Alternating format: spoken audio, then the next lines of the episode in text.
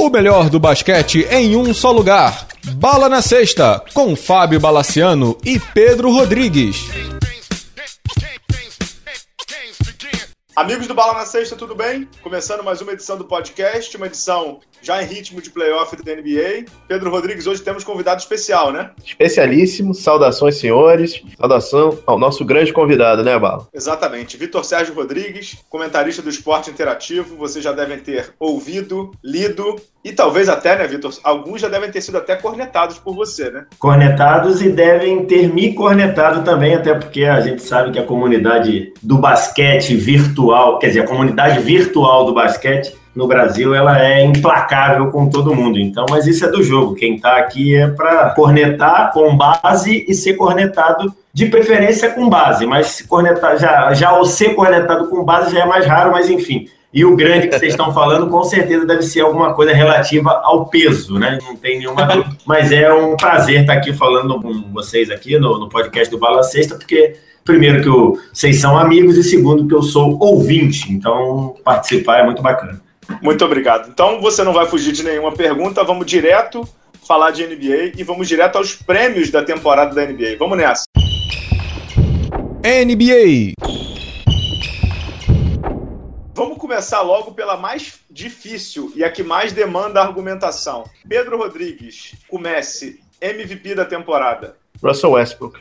Cara, não tem o que falar, cara. Uh, você tem o Harden muito bem na temporada, você pode até fazer um argumento pelo Duran, mas, cara, o que o Russell Westbrook fez essa temporada é inacreditável. Não tem outro jogador no, no patamar dele hoje, cara. Vitor Sérgio concorda? Camisa é. zero do Oklahoma ou vai de Harden? É importante destacar para a gente não ter daqui a pouco aquele, aquele radicalismo que a gente vê aqui nas, nas mídias sociais. Se ganhar o Harden não é nenhum absurdo. Se ganhar o Westbrook, para mim não é, também não é nenhum absurdo. Aí eu já acho que se der algum outro, aí eu já acho que caminha para ser absurdo. Então acho que, acho que é legal a gente destacar isso. É, na minha visão é assim, pode ser para o Harden, pode ser para o Westbrook.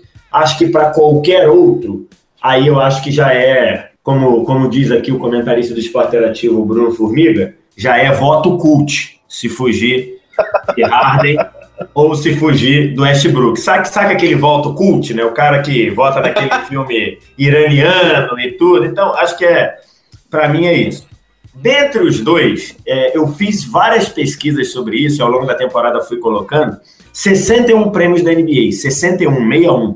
Desses, apenas 7, 7 foram de jogadores cujos times ficaram abaixo de primeiro ou segundo da temporada. Então, de 61, 7 ficaram de terceiro para baixo. Tá? Então você vê que é muito raro o prêmio ir para quem não foi líder ou vice-líder da sua conferência, isso na história da NBA. É, fiz algumas adaptações, porque na época o negócio de conferência era, era um tema mais, mais difícil da gente detectar, mas no grosso modo seria isso. E apenas quatro vezes fugiu também da terceira posição. Então é raríssimo acontecer, mas já aconteceu. Importante destacar. Outra coisa é o seguinte: você tem, leva em conta, sim, um desempenho, ainda que, que longe dos primeiras, das primeiras posições, um desempenho de um, alguém, algum jogador que fez o seu time render mais do que estava previsto. Por exemplo, o MVP do Derrick Rose, eu acho que está muito claro que foi isso. Se você comparar só as médias do Derrick Rose com a do LeBron, por exemplo, a do, Le, do LeBron era muito melhor. Se você comparar só as médias, era isso. Mas o Derrick Rose fez médias ótimas e pegou um Chicago que não era cotado para ser primeiro e levou a primeira colocação. Então, isso acho que valeu. Se a gente pegar, então, um apanhado disso tudo, as médias do Harden e do Westbrook são fora do comum, e muita gente acha que, pelo fato do Westbrook ter feito triple-double de média, a do Harden está muito abaixo, mas não é verdade, porque é, o Harden ele está ali dois rebotes abaixo, né? Então, ele flertou com triple-double se, se o Westbrook... Não, flertar não. Flertar, não. Não, não. Flertar ah. é o que o Oscar Robertson fez em 64, que ficou com 9,9 de assistência. Ficou não, mas, perto, mas, é, mas, o que eu tô dizendo, mas o que eu tô dizendo é o seguinte. É, tudo, talvez eu tenha usado a palavra errada. Mas é, se, se o Westbrook não tivesse fazendo um triple-double de média, teria todo mundo dizendo que seria o Harden buscando um triple-double de média, entendeu?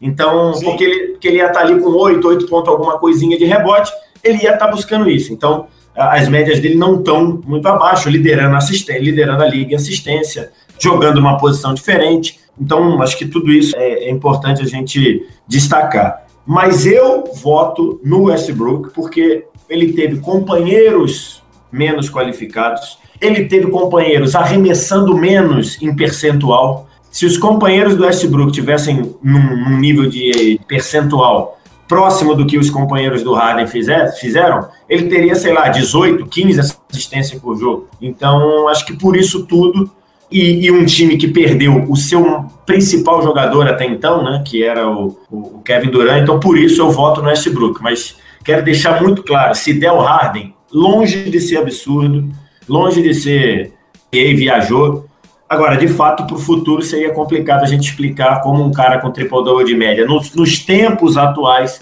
não foi MVP. É isso. Meu voto é para o Westbrook também. Eu acho, corroborando com o que o Vitor e com o Pedro falaram, é, para mim não é só a média do triplo-duplo, como se isso fosse pouco, mas para mim a média de triplo-duplo levar o Oklahoma ao playoff porque logo que o Duran foi para Golden State, a gente fez um podcast aqui, eu e o Pedro, e a gente cravou lá que o Westbrook ia ter média de triplo-duplo, né? Não sei se o Pedro lembra. É. É, e a gente cravou lá. A questão toda é que lá a gente também cravou que o Oklahoma tá, seria um fiasco.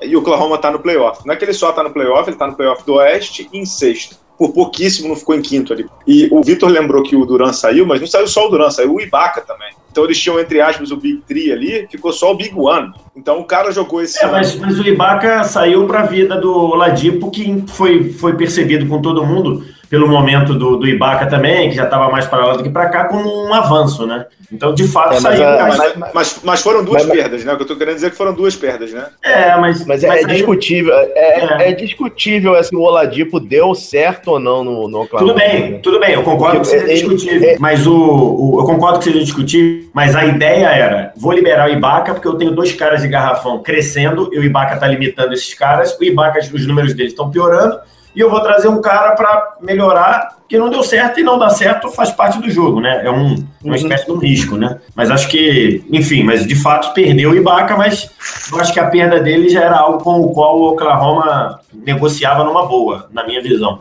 É, mas beleza, mas deixa eu voltar aqui. Então, assim, perdeu um grande jogador, no caso do Duran, e trocou um outro bom jogador por outro bom. Só que, é, para mim, o mais absurdo, fora o nível de intensidade desse cara, que é algo surreal, é mais de 100% todas as noites. A gente vê ele trincando, né, para jogar, parece que, parece que o cara não consegue ficar parado. Ele ter conseguido levar um Oklahoma de Sabonis, de Alex Abrines, de Steven Adams mesmo, que ainda é um pivô em construção, de Vitor Oladipo mesmo, que é um jogador não mais que médio, André Robertson, que é um mão de pau pra caramba no ataque, há um playoff no Oeste. Não é que ele tá levando no Leste. No Leste, tranquilo, entre aspas mas ele está levando no Oeste. Isso para mim é muito incrível. A é média, sim. a média de triplo-duplo, ela é causa para uma consequência brilhante, que é levar para o playoff. Então, tem. É, não sei onde é que foi que eu vi. Ele fechou com 42 triplos duplos essa temporada, recorde de todos os tempos. Se isso não fosse suficiente, desses 42 triplos duplos, nos 42 jogos desses triplos duplos, o Oklahoma ganhou 34. Isso. Então, tem uma relação diretamente proporcional aí entre Westbrook fazer triplo-duplo e o time dele ganhar. Foram 47 vitórias do Oklahoma. Ou seja, o cara, nos jogos em que ele fez o triplo-duplo, foram 34 vitórias. Então, entre aspas, só sobraram 13, entendeu? Dos jogos em que ele não fez triplo-duplo. Teve jogo dele que foi faltando uma assistência, faltando um rebote, coisa de louco. Então, assim, eu concordo muito com o que o Victor falou. Você não premiar algo tão histórico assim, e tão histórico não é fazer 70 pontos, porque aí é uma noite, né? É, você, não, é, não, é, você fazer 81, que aí também é uma noite. Premiar algo histórico é quando o cara faz isso em 42 noites, em média, em uma temporada. E a gente sabe que na NBA é difícil pra caceta quebrar recorde histórico. O jogo mudou, a intensidade mudou, a velocidade mudou, as viagens, por mais que, que não seja de, de, de digamos assim, de avião de turismo, são sim, cansativas. Sim. Tem, tem time no Canadá, o cara joga na, na Flórida, depois tem que jogar em Los Angeles. Antes lá do Oscar Robertson era só 10 times, viagens mais curtas, 80 jogos e tal. Então, assim, não premiar um feito histórico como esse, para mim, seria um erro muito absurdo. Muito absurdo. Erro não, porque, como o Victor falou, o James Harden também merece. Único... É, porque agora, agora deixa eu fazer uma pergunta. Se antes da temporada hum. é, nós fizéssemos um podcast e alguém levantasse assim, ó o Houston vai ser terceiro. com esse time, né? Já, com, a, com, as trocas, né? No início da temporada, todo mundo já sabendo qual era o elenco, o Houston vai ser terceiro do Oeste e o OKC vai ser sexto do Oeste. Qual que a gente acharia mais absurdo? O Oklahoma. O, o Oklahoma. Será? Oklahoma. Ah, sim, Oklahoma. O Houston teve, teve a sorte de começar uma, vamos dizer, uma história nova com o Mike D'Antoni. Assim, limpou o vestiário e ficou claro ali que alguém chegou e falou, deu a chave do, da do lojinha carro. e falou, Harden, é, é isso aqui é teu, cara. É teu, cara. Não, e outra coisa, é, Vitor, eles, coisa... Eles, tinham, eles, tinham, perdido também o Dwight, Dwight Howard também, então já falaram. Perdi, tá aqui, perdido, é, foi, foi uma, aspas, perda né? por, uma perda e uma adição, né?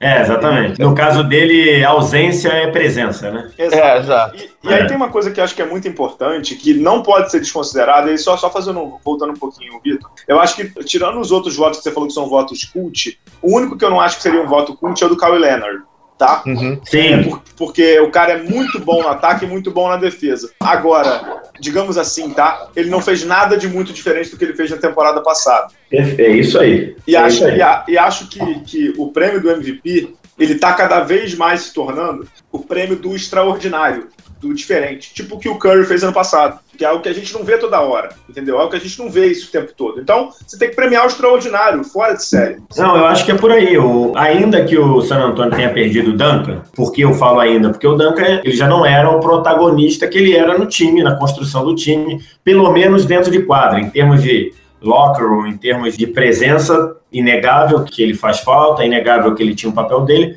mas dentro de quadra, ele já, até por questões de idade, questões de tudo isso, já não era um protagonista. Embora os números dele na última temporada tenham sido ótimos também. Mas o Kawhi Leonard, ele evoluiu demais no ataque, não tem nenhuma dúvida, continua sendo, para muitos, o melhor defensor da NBA. Agora, o universo, uma coisa que a gente usa muito para falar do New England Patriots na NFL, o sistema já está lá, né? O sistema uhum. já está lá. O, ele é produto do meio, né? É, exatamente. Eu, eu, eu, eu, não tenho nenhum pudor em afirmar que se o Kawhi Leonard tivesse ido para quem o draftou, que é o Indiana Pacers, a carreira dele estaria num estágio três ou quatro, três ou quatro degraus abaixo. Não tenho nenhum pudor em afirmar isso. Então, acho que por ser isso, por ser um time que há 20 anos faz campanha de 60 ou beirando 60 vitórias, eu acho que aí o, o Bala tem razão. Por isso é que eu chamei inclusive do Kawhi Leonard de cult, porque o contexto todo te obriga. Os números do LeBron, se não tivesse esses dois malucos, são números de MVP. Os números do Kawhi são números de MVP. Os números do Isaiah Thomas, acho que são números de MVP. Agora, nós temos dois débil mentais que fizeram uma coisa que é absurda. Então, acho que aí, por, por isso que para mim qualquer outro é voto cult.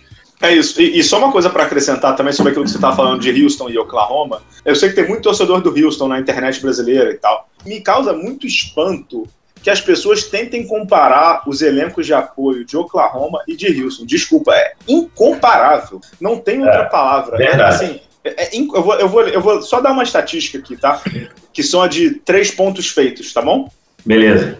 Três pontos feitos, a gente tem uma estatística que são três pontos feitos, a média de três pontos feitos, tá? Entre os 1, 2, 3, cadê o Ariza? Entre os 20 primeiros, estão quatro titulares do Houston com bolas feitas de 3 por noite. Tirando o pivô, claro. Harden, Eric Gordon, Ryan Anderson e Trevor Ariza. Acho que não preciso falar mais muita coisa, são caras que metem bola. E num sistema que privilegia quem mete bola. Então, assim, quem é torcedor do Lakers sabe do que o Ariza é capaz. Quem já viu o Ryan Anderson jogar, ainda mais numa liga que não tem pivô, que joga com quatro, com ala pivô aberto, o cara é muito bom. E o Eric Gordon sempre foi bom, ele só estava se quebrando o tempo inteiro, mas ele é bom. Ainda tem o é. Patrick Beverly, que é um, um, dos melhores armadores defensivos da NBA. Ainda tem o Nenê, que é um puta de um pivô. Ainda tem o Clint Capelá, que está evoluindo. Vindo, tem, vindo do banco, é. Ainda tem depois o Lu Williams, que chegou. É. No, meio, no meio da temporada chegou o Lu Williams, porra. Ele muda o, o ritmo de qualquer partida no, vindo da segunda unidade. É um troço de maluco, é. é. Tu, pega, tu pega do oitavo para baixo que sai do. No caso o segundo, a partir do segundo que sai do banco do Oklahoma, um troço de maluco. Não tem comparação para mim também. Horrível. Também, não tem. O, não o tem. McDermott lá que jogou no, no seu é. Bulls é, é, piada, cara. O cara é uma piada. Domantas Sabonis lá, pelo amor de Deus, tomara que ele evolua, mas coitado do papai, porque o garoto, putz, no jogo lá, no jogo que o Westbrook bateu o recorde de triplo-duplo, eu tava vendo o jogo, tava comentando com o Pedro no domingo passado. O jogo que ele bateu o recorde de triplo-duplo, o Westbrook chamou três jogadas de pick and roll com ele. Três jogadas antes do Oladipo matar a bola de três. Na cara do gol, na linha do lance livre, pra ele matar jump. Livre, errou os três. Mas, aí, mas aí, pô, essa, essa bola, o, o Nenê demorou umas seis temporadas pra, meter, pra ter segurança nessa bolinha também, né? Só pra. Eu sei, mas enquanto isso. Eu sei, eu sei, mas enquanto isso, o ataque. A Roma continua com o elenco ruim. Enquanto ele não melhorar. Não, não, claro, claro, claro. Sim. É, você, você não tá vilanizando o garoto, tá dizendo que. Não, não. É, que, de fato, hoje, hoje ele, ele não tem. É, acho que isso foi preciso, não tem, não tem muito o que dizer, cara. Acho que é por aí. Então todo mundo aqui ficou de Westbrook, beleza. Vamos a outra votação difícil. Essa é difícil. E essa tem voto cult, o Vitor Sérgio. Eu já queria te antecipar que essa pode pintar voto cult. Ah. É, técnico do ano. Acho que vai dar também unanimidade aqui, mas essa tem possibilidade de voto cult. Pedro Rodrigues, seu técnico do ano. Cara, eu queria só é, comentar que eu gostaria de ressaltar o trabalho do Scott Brooks no Washington, que é muito uhum. bom. Um time que começou nas rabeiras e subiu assustadoramente. Mas eu vou votar no Mike D'Antoni, cara, no Houston. Quer justificar o voto, não? Cara, ele mudou um sistema, pegou um, um vestiário que era o caos completo, como eu falei anteriormente, entregou a chave para o Harden, encheu de atiradores, como você falou mais cedo, Eric Gordon, Trevor Ariza, Lou Williams. Cara, a temporada do Houston foi como há muito tempo não foi. A temporada do Houston foi leve. E como ele, o Mike D'Antoni, se reinventou usando grande parte do passado dele nessa nova NBA, né, cara? Foi uma temporada ele, se, ele, se, ele se reinventou ou ele foi mais Mike D'Antoni do que nunca? Eu acho que ele aprimorou o passado, cara. Acho que isso daí não é voto culto, eu acho que tá bem equilibrado, assim, que se você for ver, você pode votar dentro desse sistema aí do, do próprio Greg Popovich, que o Greg Popovich ele está para o técnico como o LeBron está o jogador, né? O LeBron é o melhor jogador da NBA. Em alguns momentos, uhum. outros estão o melhor jogador da NBA o Greg Popovich ele é o melhor técnico da NBA. Em alguns momentos, outros podem estar o técnico do ano na NBA. Então, acho que é mais ou menos isso. Você tem aí para destacar o trabalho do Brad Stevens no Boston, que é espetacular. O Brad Stevens faz um ótimo trabalho no Boston. O Steve Kerr mesmo fez um trabalho, apanhou para caramba no começo, é, lá com a chegada do Duran, com muitos jogadores novos, porque o time mudou, você pode destacar ele. Pô, o Eric Spoelstra, pô, que trabalho fantástico que ele fez só com refugo, impressionante que ele fez ali, ganhando alguns jogos em sequência. Mas vou botar também no Mike D'Antoni, porque ele renasceu, né? A gente, hoje, até o começo da temporada, você falava em Mike D'Antoni, você estava ligado muito mais à chacota do que, de fato, pensar nele como um técnico da NBA. Ele começou pegando o Beverly machucado, e aí deu a chave do vestiário, como falou o Pedro, e aí com o Harden armando como armador principal, como point forward, como vocês quiserem aí, e deu muito certo, o cara virou líder de assistência da NBA e o time arrumou um modo de jogar, defendendo bem o, garrafão e sendo mortal nos tiros de, de fora, então acho que por isso tudo, por esse conjunto, eu acho que eu voto no Mike D'Antoni mesmo. É, o, o, meu voto também é pro Mike D'Antoni, muito por ele ser o, o, técnico que a NBA atual, digamos assim, pede. Uma NBA sem defesa, uma NBA que chuta muito, uma NBA que acelera muito. É, isso tudo aí é personificação do Mike D'Antoni. Você fala assim, pô, então por que, que o prêmio é dele? Porque ele conseguiu implementar isso no Houston à perfeição, né? o time joga perfeitamente bem, perfeitamente no estilo que ele gosta, no estilo que a NBA pede. E na primeira temporada, né? Ele, na ele primeira chegou... temporada. Não é que o jogo dele foi encaixando, foi de cara, né? Foi. A chave da franquia, todo mundo sabia que ia pro Harden, mas ele, mais do que a chave da franquia, ele deu a bola pro Harden. Então, assim, tem alguns jogos que o Harden parece que fica muito tempo com a bola na mão.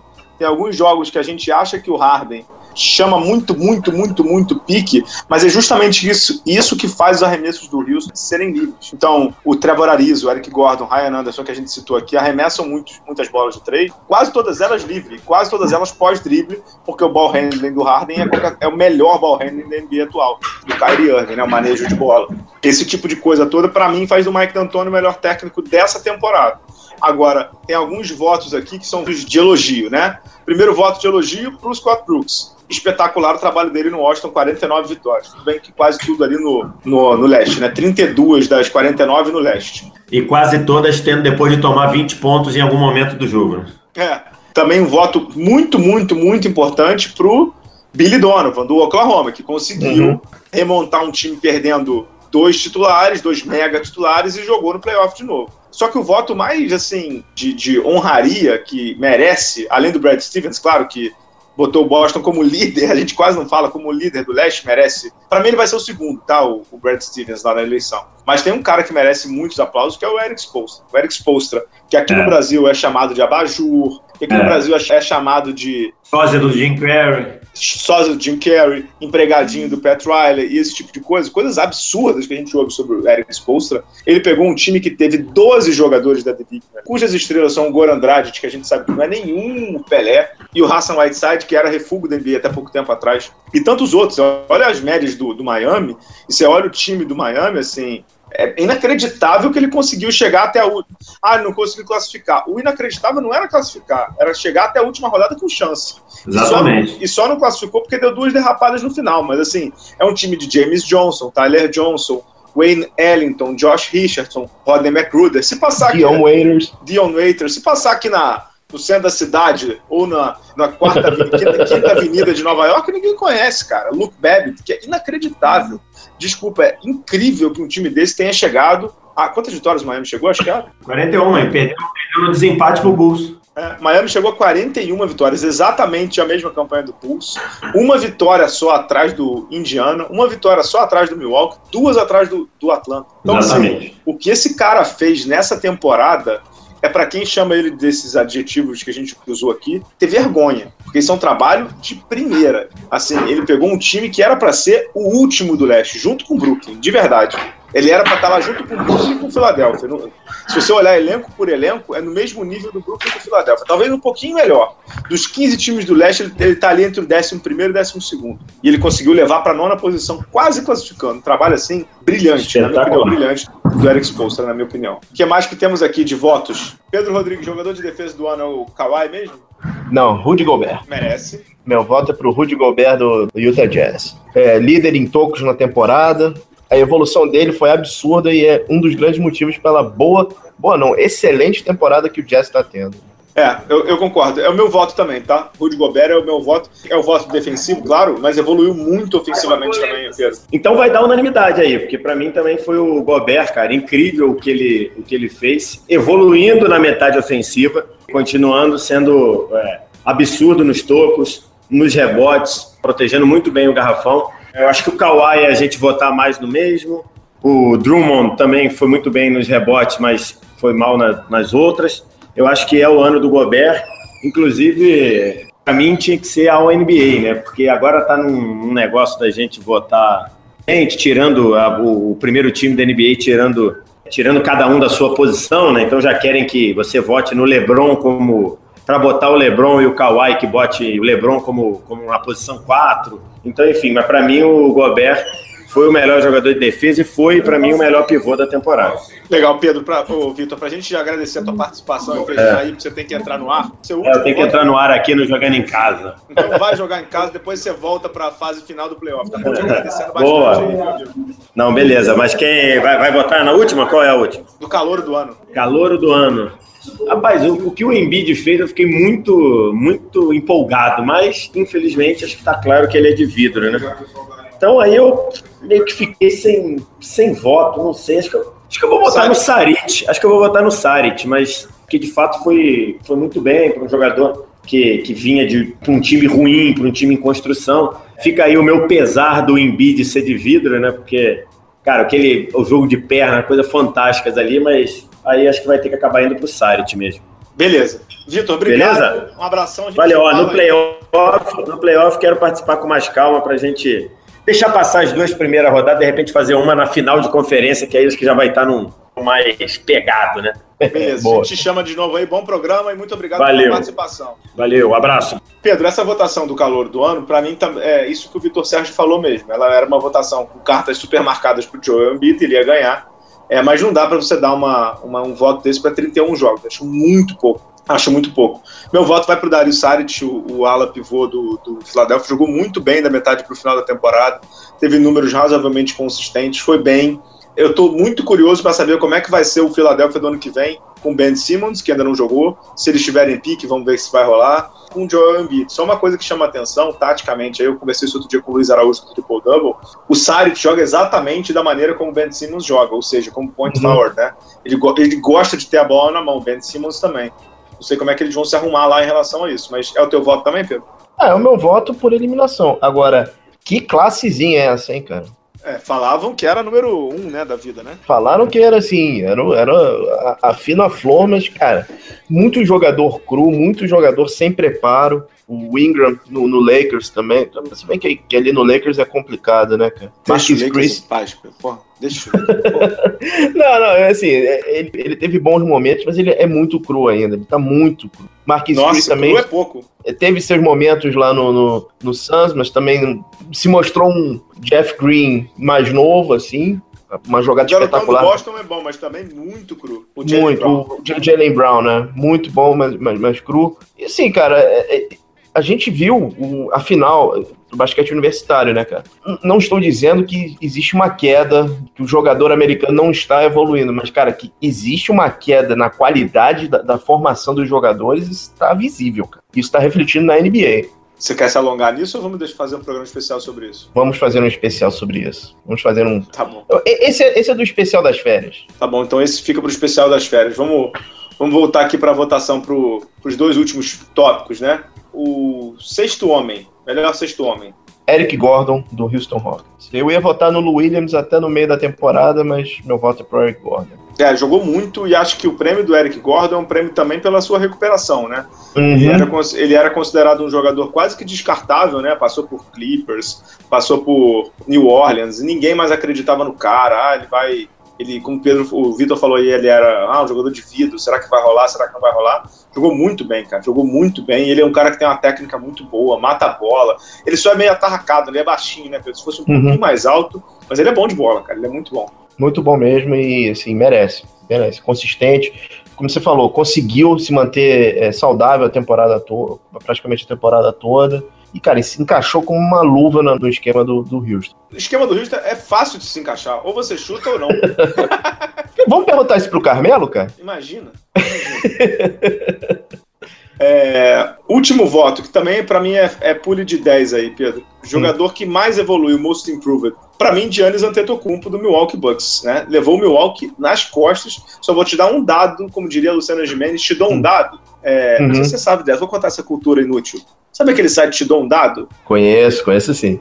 Você sabe por que ele tem esse nome? Não, não sabia não. Porque era um vício de linguagem da Luciana Gimenez, que no programa dela, quando ela entrevistava os, os seus digníssimos convidados, ela falou assim, te dou um dado, em 1954, uhum. não sei, mas então vamos lá, te dou um dado sobre o Giannis Antetokounmpo. Primeiro jogador da uhum. história da NBA a ser top 20 em pontos, rebotes, assistências, roubos e toco. Inacreditável o grego, hein, meu amigo? Inacreditável, mas o meu voto é para Devin Booker do Phoenix Suns. Não ah, tem não, nem, tá nenhuma louco, pachecada tá aí em cima. Mas um jogador de 19 anos que marca 70 pontos, é num, num time como o Suns, ele merece. Bala? Bala? Tô te ouvindo, mas eu tô achando você louco. Não, é, meu, voto é, meu voto é no Booker mesmo. Meu voto é no, é, apesar, o meu voto no Antetokounmpo é, é um pouquinho mais pra frente. A gente vai não, fechar com o first team. É, o first team, pra mim, tá seguindo as posições, tá bom? Acho que a gente tem que criar uhum. essa regra aí, de seguir as posições. É, pra mim, Westbrook, Harden, Kawhi Leonard, LeBron e Rudy Gobert. Vou roubar aí um. Roubei, roubei, botei dois alas em vez de um ala pivô. Beleza. LeBron, Duran, Antetokounmpo, Westbrook e Harden. Você não botou pivô nenhum, você roubou, pô. Não, pô, não tem um Antetokounmpo de pivô, pô. Joga tá qualquer bom, posição. Você, roubou, pô. Você roubou. não roubei nada. Só de posição é, é, é, é, passado. É passado, cara. Não, o Antetokounmpo tem que ganhar alguma coisa. O que, o que você tava falando realmente é verdade. É o que ele fez num time como o Milwaukee, cara. É, é, é impressionante. A evolução dele, se você pegar assim, de calor até agora, é, é absurda a evolução. E outra coisa, é um jogador com o quê? 22, 23 anos, cara? É isso, 22. É, é impressionante. Esse cara joga muito. E o incrível dele é que ainda tem espaço para muita evolução, né? Ainda tem muito espaço. É impressionante. O Milwaukee bem, né?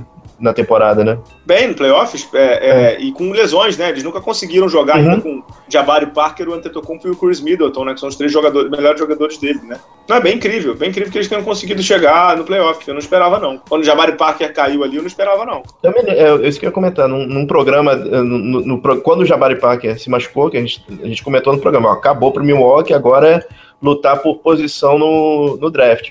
Medo engano, né, cara? Ainda bem, né? Ainda bem, ainda bem. Ver o Antetokounmpo em playoff é muito bom. Ver o Antetokounmpo em playoff é maravilhoso. É o segundo playoff dele, né? Ele jogou aquele que ele levou... Lembra, lembra o que, que ele fez no... Foi contra quem no Chicago? Que ele deu uma varada? Foi. Foi contra o Bulls. Foi que ele, que ele deu uma porrada no cara, ele deu um empurrão no cara, o cara foi parar na terceira fileira da arquibancada. foi o. Putz, não foi o McDermott, não. Não, Vou era- acho que foi, não sei se foi o Aaron Brooks, alguma coisa assim. Ele deu uma, uma sapatada no cara. Vamos ver se ele tá mais comportadinho esse ano. Vamos pro intervalo, a gente volta. Aí sim com as análises das séries do playoff, Pedro. Vamos, vamos lá. Então, beleza. Vamos voltar já já.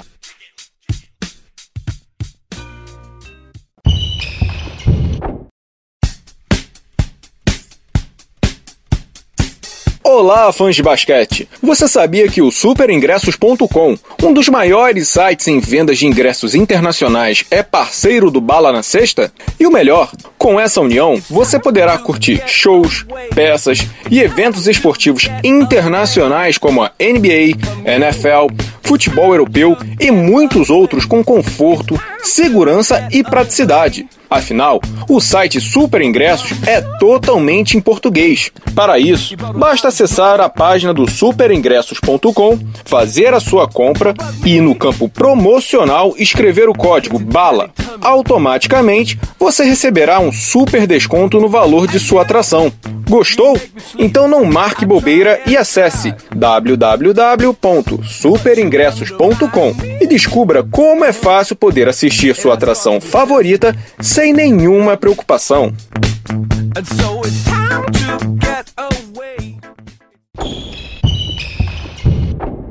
Voltando aqui com a segunda parte do podcast, antes da gente entrar nas análises, você queria fazer um, um antes e depois, Pedro, com o que a gente apostou e com o que deu? Pois é, cara. Eu peguei o nosso programa de, de, de preview da temporada e ver o que, que a gente acertou, o que a gente errou.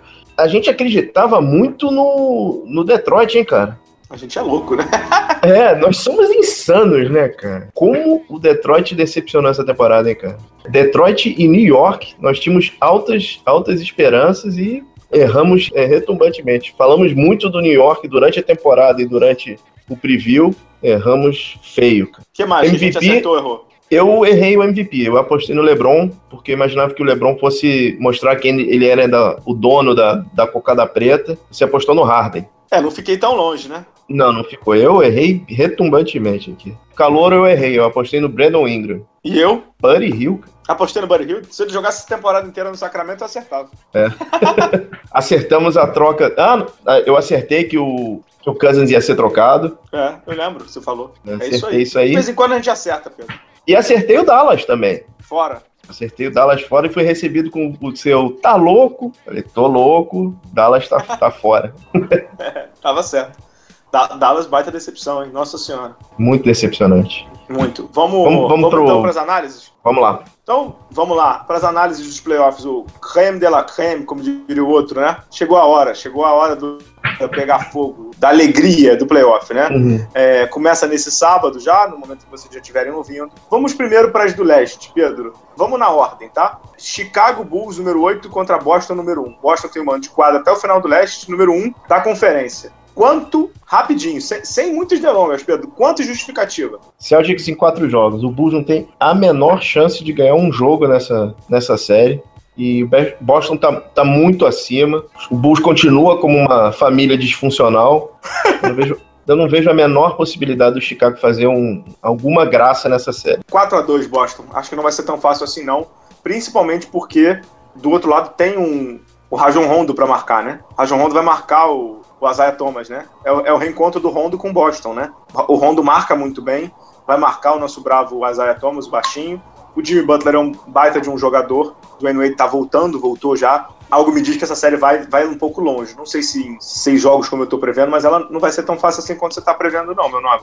Vai ser fácil sim, cara. Vamos ver. Vamos lá, vamos em frente. É, vamos, vamos deixar, pra mim, as duas mais disputadas pra depois. Eu vou inverter aqui a ordem do jogo. Toronto e Milwaukee, Uhum. pra mim, essa não dá jogo. Pra mim, essa daí é Toronto em cinco jogos. É, acho que o Milwaukee é um time bem fraco. É um time bem fraco, tem um Antetokounmpo, mas de resto, nada me encanta tanto assim. Chris Middleton eu acho bom, mas tá voltando de lesão, ainda tá tá 100, 100, 100%, né? O Jabari Parker fora. E o Toronto tem a volta do Kyle Lowry, tem o DeMar DeRozan jogando muito bem. O Valanciunas, o Ibaka, o PJ Tucker que chegou. Pra mim essa daí dura cinco jogos, Pedro. Cara, eu apostei em seis jogos, mas não pelo Milwaukee, mas pelos nervos do Raptors, cara.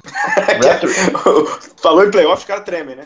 é impressionante, cara. Assim, eles e eles caíram a temporada, né? Eles não estão vendo, não estão vindo num bom momento agora. Eu apostei no, no Toronto também, só que em seis jogos. Tá bom, beleza. Essa pra mim é a série mais disputada. Washington e Atlanta. Pra mim, dá Washington. Eu só não sei em quantos. Tem horas que eu acho que vai ser fácil, porque o Atlanta também é bem disfuncional, né? Bem irregular. Mas o Washington, não sei, algumas peças do Atlanta se encaixam bem ali, né? O Paul Millsap vai ser um, é um matchup interessante, né? Pro Atlanta. O John Wall contra o Dennis Schroeder é um duelo bem de, de armadores físicos e rápidos. Que o Dennis Schroeder vai dar um trabalho pro John Wall.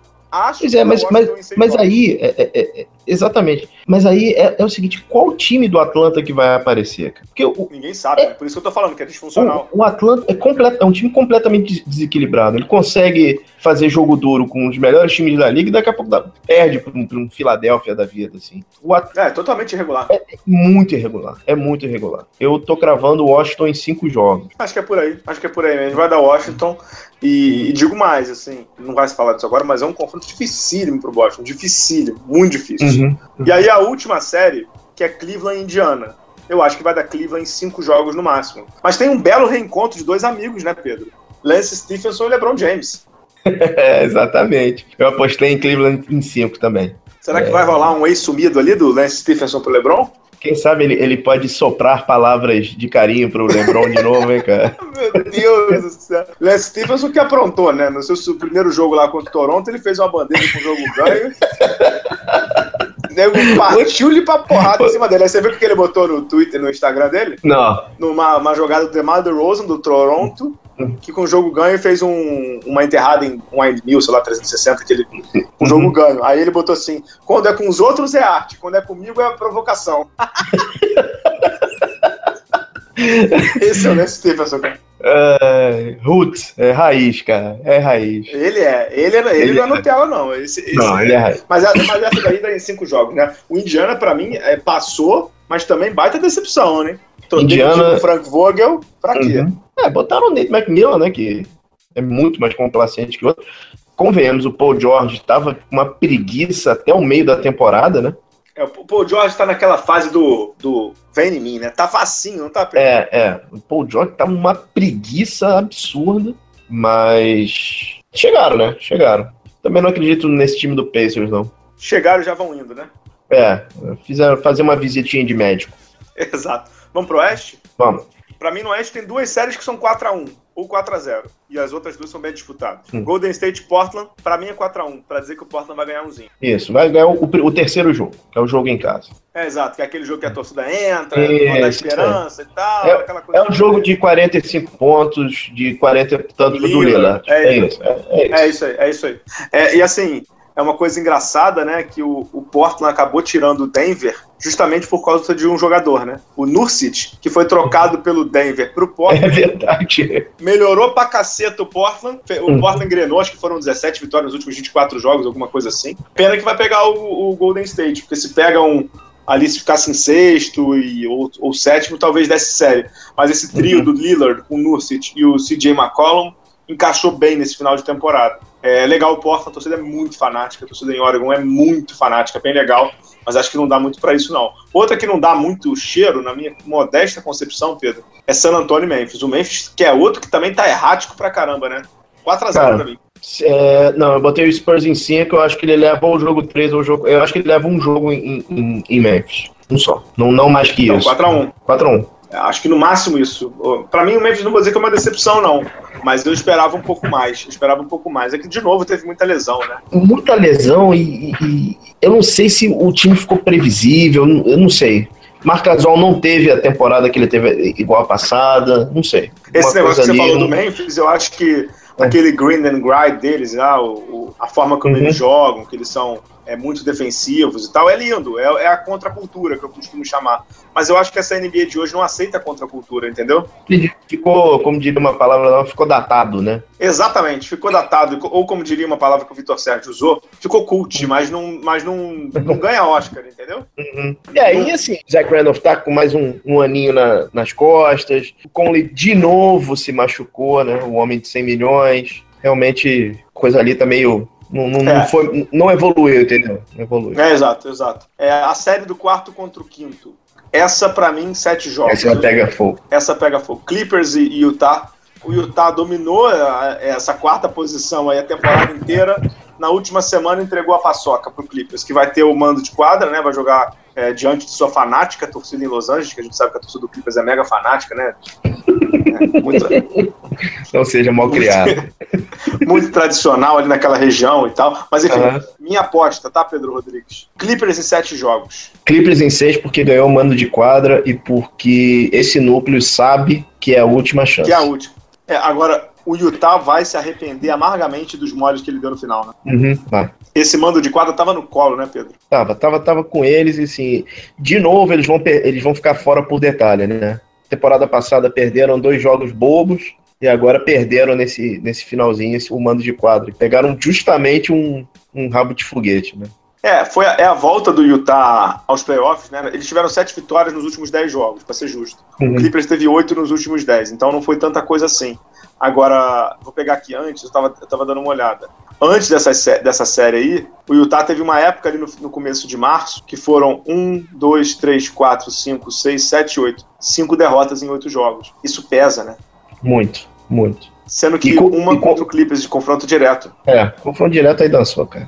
É, aí é complicadíssimo, aí é complicadíssimo. Última série que a gente vai analisar com um pouco mais de firmeza: Houston Rockets e Oklahoma City Thunder. Aparentemente é uma série fácil pro Houston, mas é o duelo, digamos assim, dos dois MVPs candidatos, né? Sim.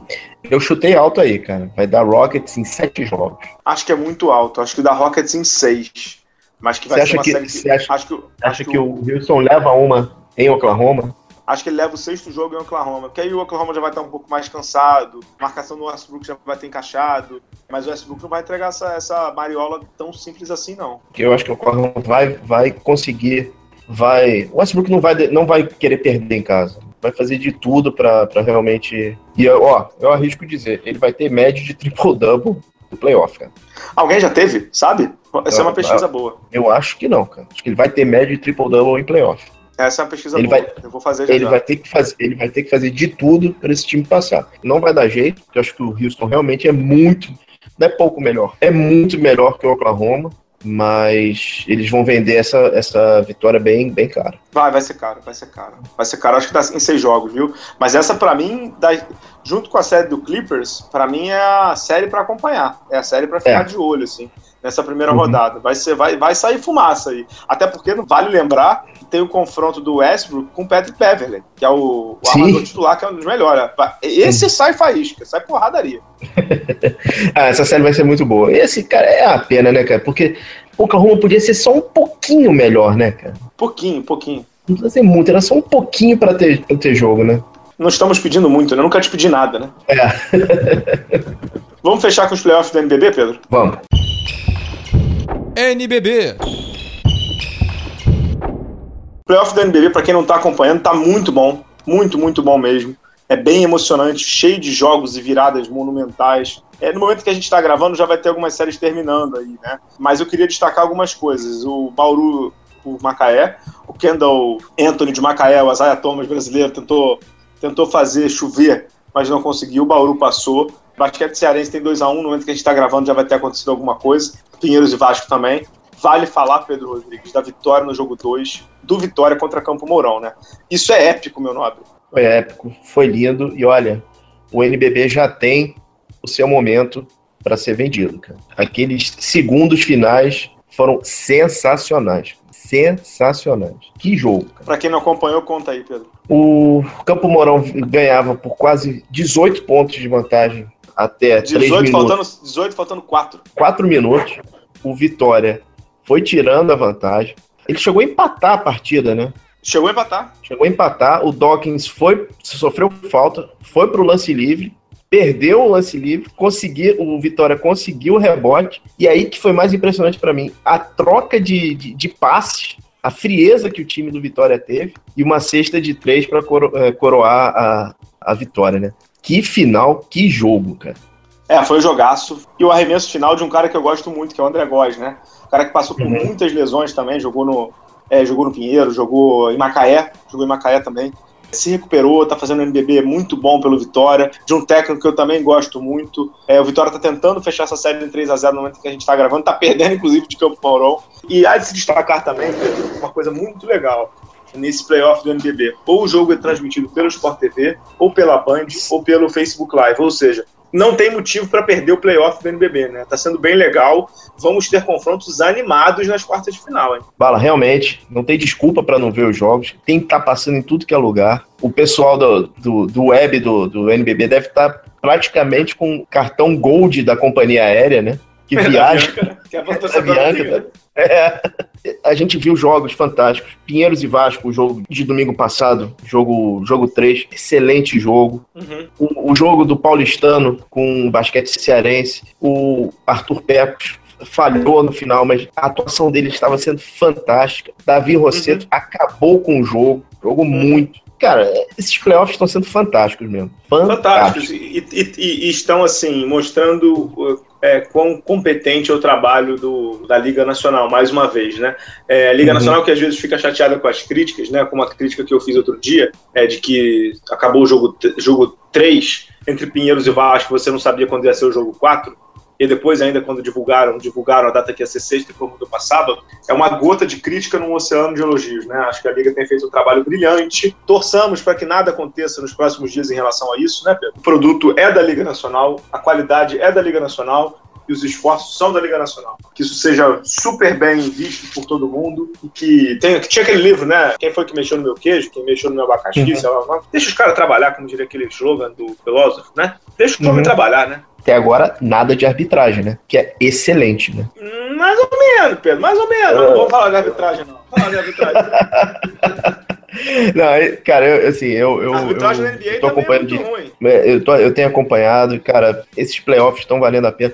Em relação ao, Ma- ao Macaé, Macaé perdeu para Bauru, mas vendeu de bem caro as, as vitórias. Macaé conseguiu um, en- engrenar nesse fim de temporada. Então, cara, eu tô, eu tô realmente empolgado com esses playoffs. E olha, olho em franca, hein?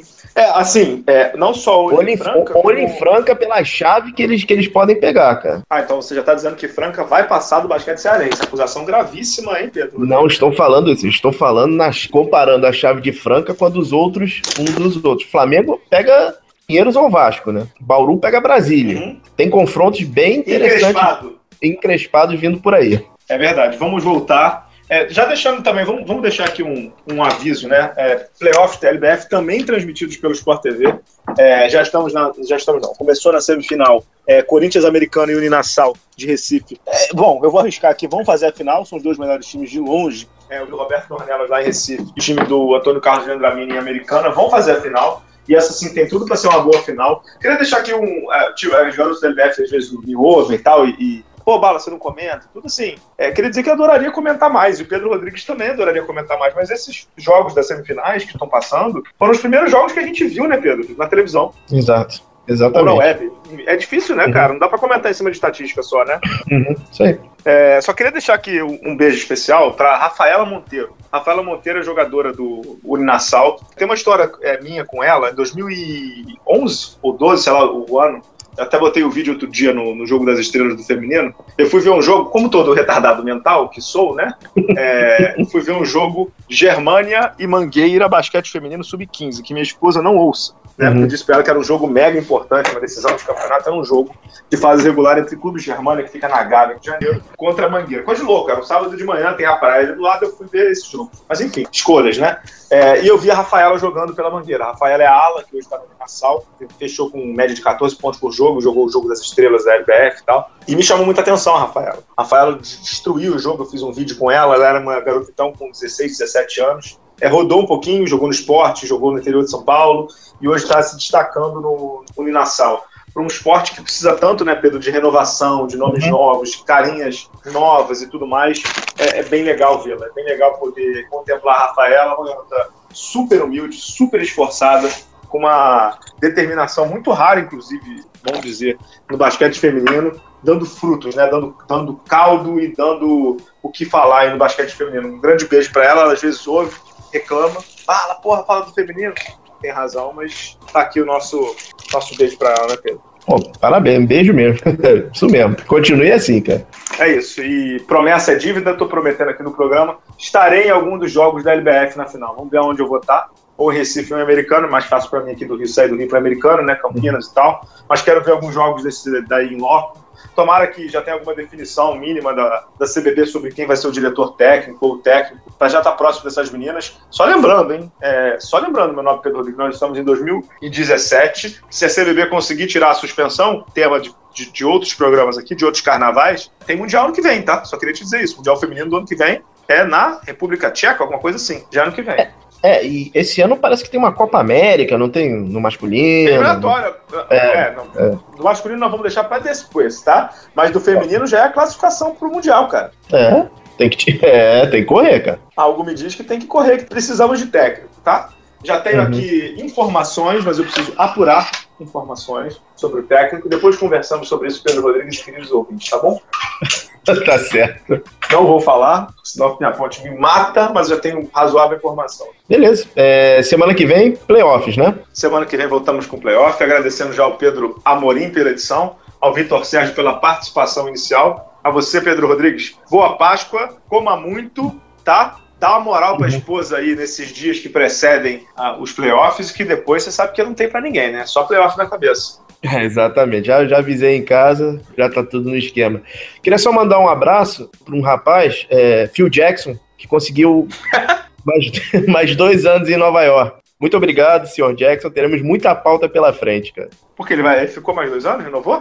Eles optaram a pegar o, o contrato, ele tinha uma opção esse ano para não pegar o segundo ano, eles pegaram o segundo ano. Ele vai ficar pelo menos mais dois anos. É isso aí. O problema do Knicks, se fosse só o Phil Jackson, eu tava tranquilaço. Né? Eu também acho, mas Nova York é sempre da pauta, é muito bom, cara. É isso aí, Pedro. É isso aí. Boa, boa Páscoa pra você, bom tudo pra você aí. Voltamos já semana que vem, certo? Certo. Boa Páscoa, Bala, boa Páscoa, ouvintes. Bom, bom playoff pra gente. Tchau, tchau. Até a próxima.